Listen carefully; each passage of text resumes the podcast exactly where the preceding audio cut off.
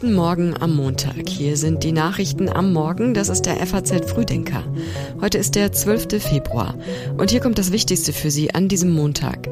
Friedrich Merz besucht Israel vor der möglichen Bodenoffensive in Rafah. Der polnische Regierungschef Tusk will die deutsch-polnischen Beziehungen wiederbeleben. Und die Rosenmontagszüge präsentieren ein Kanzlerfaultier. Mehr dazu gleich. Jetzt noch die Meldungen dieser Nacht in aller Kürze.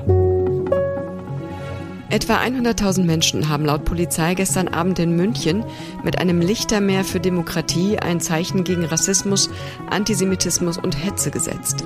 Laut Polizei sei alles friedlich und ruhig gewesen. Der Marathon-Weltrekordhalter Calvin Kiptum ist tot. Der Kenianer starb im Alter von 24 Jahren gestern Abend bei einem Autounfall in seinem Heimatland. Auch sein Trainer ist dabei ums Leben gekommen. Europas größter Softwarehersteller SAP und sein designierter Aufsichtsratschef Rengen gehen überraschend getrennte Wege. Der als Nachfolger des Mitgründers Plattner vorgesehene US-Amerikaner werde zur Hauptversammlung im Mai sein Mandat in dem Kontrollgremium niederlegen, heißt es. Die Texte für den Frühdenker-Newsletter hat Thomas Thiel geschrieben.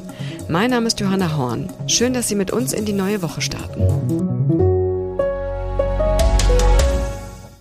CDU-Chef Friedrich Merz reist nach Israel. Bei seinem ersten Besuch nach dem Angriff der Hamas auf Israel am 7. Oktober trifft Merz heute dort unter anderem Staatspräsident Herzog und Premierminister Netanyahu. Auf dem Programm steht auch der Besuch eines Krankenhauses. Die Gespräche finden vor dem Hintergrund der von Premierminister Netanyahu angekündigten Militäroffensive in Rafah im Süden des Gazastreifens statt. Eine Offensive dort gilt als hochproblematisch, weil sich in dem Ort, der vor dem Krieg rund 300.000 Einwohner hatte, inzwischen weit mehr als eine Million Palästinenser aufhalten sollen. Die meisten von ihnen sind vor dem Krieg aus anderen Teilen des Gazastreifens dorthin geflohen, zum Teil auf Anordnung des israelischen Militärs. Auch enge Partner Israels haben die geplante Militäraktion kritisiert. Außenministerin Baerbock warnte, dies wäre, Zitat, eine humanitäre Katastrophe mit Ansage. Auch Großbritannien und die Vereinigten Staaten übten Kritik. Israels Ministerpräsident Netanyahu hatte den Zivilisten einen sicheren Korridor zugesichert. Die Hamas hat für den Fall einer israelischen Offensive in Rafah mit einem Abbruch der Gespräche über ein mögliches Geiselabkommen gedroht.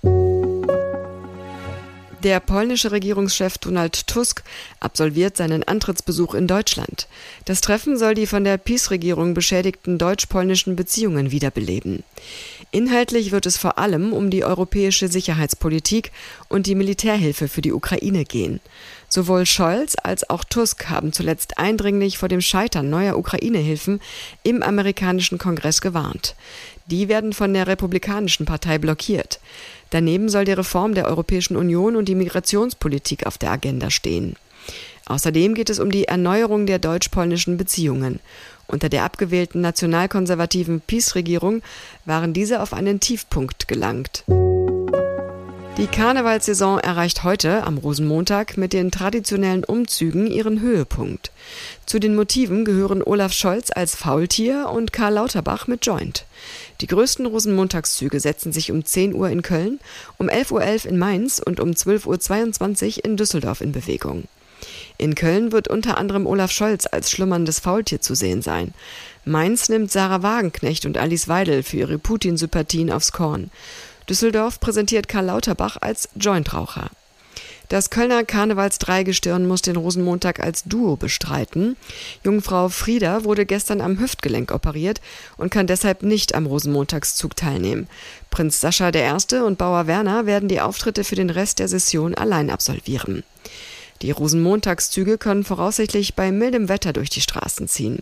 Der Deutsche Wetterdienst geht von Temperaturen zwischen 8 und 11 Grad aus, rät aber zu einer regenfesten Kopfbedeckung, da gebietsweise Schauer fallen können.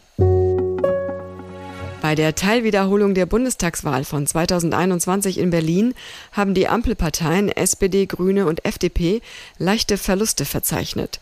CDU und AfD haben im Vergleich zur Wahl vor zweieinhalb Jahren leicht dazugewonnen. Die SPD bleibt stärkste Partei mit 22,2 Prozent, dicht gefolgt von den Grünen mit 22 Prozent. Die CDU verbessert sich um 1,3 Prozentpunkte auf 17,2 Prozent. Die AfD klettert um einen Prozentpunkt auf 9,4 Prozent. Die FDP sinkt um einen Prozentpunkt auf 8,1 Prozent und die Linke erhält mit 11,5 Prozent praktisch ihr Ergebnis. In 455 Stimmbezirken durften rund 550.000 Berliner Wähler gestern noch einmal ihre Stimme für den Bundestag abgeben. Grund waren die Wahlpannen bei der Bundestagswahl 2021. Es gehört ja schon fast so dazu, über Berlin und die mangelnde Verwaltungsfähigkeit zu lästern. Keine Schlange wie beim letzten Mal. Glatt, schnell, unproblematisch. Also es ist natürlich misslich, dass es jetzt nochmal wiederholt werden muss. Ich denke, es ist aber vor allen Dingen das Timing. Ja, also es ist jetzt einfach so viel Zeit nach der Wahl. Das finde ich ist eher das Problematische, nicht die Wiederholung an sich. Das Bundesverfassungsgericht hatte die Bundestagswahl mit einem Urteil vom vergangenen Dezember zum Teil für ungültig erklärt. Der Wahlgang verlief dieses Mal nach Angaben der Landeswahlleitung ruhig und geordnet. Die Wahlbeteiligung blieb hinter den Erwartungen zurück. Schon vor dem Berliner Wiederholungswahlgang stand fest, dass sich dadurch an den Mehrheitsverhältnissen im Bundestag nichts ändert.